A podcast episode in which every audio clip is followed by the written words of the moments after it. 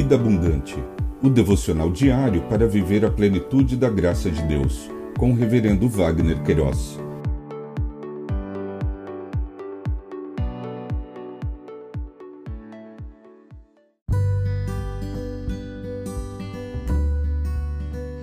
Olá! É um privilégio compartilhar a palavra de Deus. O nosso tema hoje é Moisés e Arão, as águas amargas.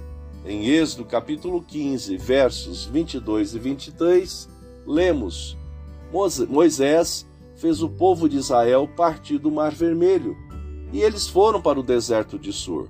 Caminharam três dias no deserto e não acharam água. Por fim, chegaram a Mara. No entanto, não puderam beber as águas de Mara porque eram amargas. Por isso, aquele lugar foi chamado Mara. O autor do Pentateuco, nesta porção de texto, registrou este episódio na história do povo hebreu, quando Deus, através de Moisés e Arão, conduziu o povo para o deserto de Sur.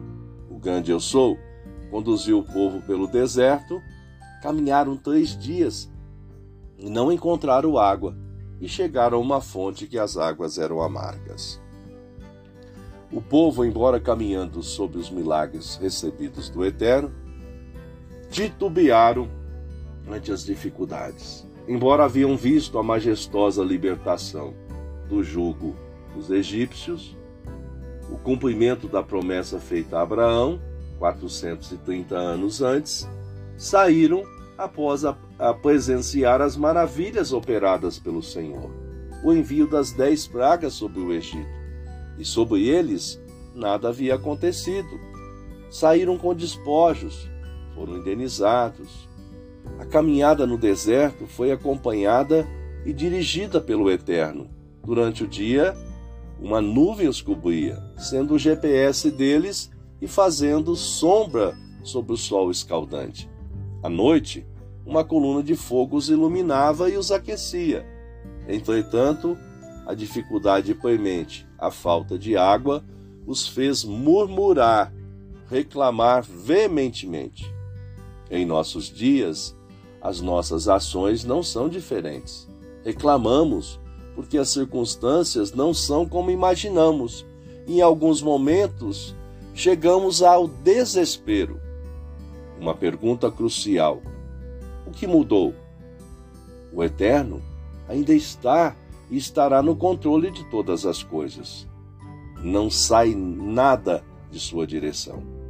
Outra pergunta poderia ser suscitada: por que agimos assim, com murmúrios e reclamações, e não em obediência e convicção? Provavelmente, entre as respostas possíveis, seja a falta de intimidade com o Eterno. Olhamos com mais facilidade para as circunstâncias e menos para o autor e consumador de nossa fé. Lições aprendidas. O grande eu sou conduz o destino de todas as coisas, mesmo que a priori não entendamos as suas ações. Todas são perfeitas e abençoadoras. Pensamento para o dia. Obrigado, Jesus, porque o teu sangue remidor na cruz do Calvário pagou a nossa dívida para com o pecado um pedido especial. Envolva-se com o Ministério Vida Abundante. Acesse vidaabundante.blog.br. Deus te abençoe.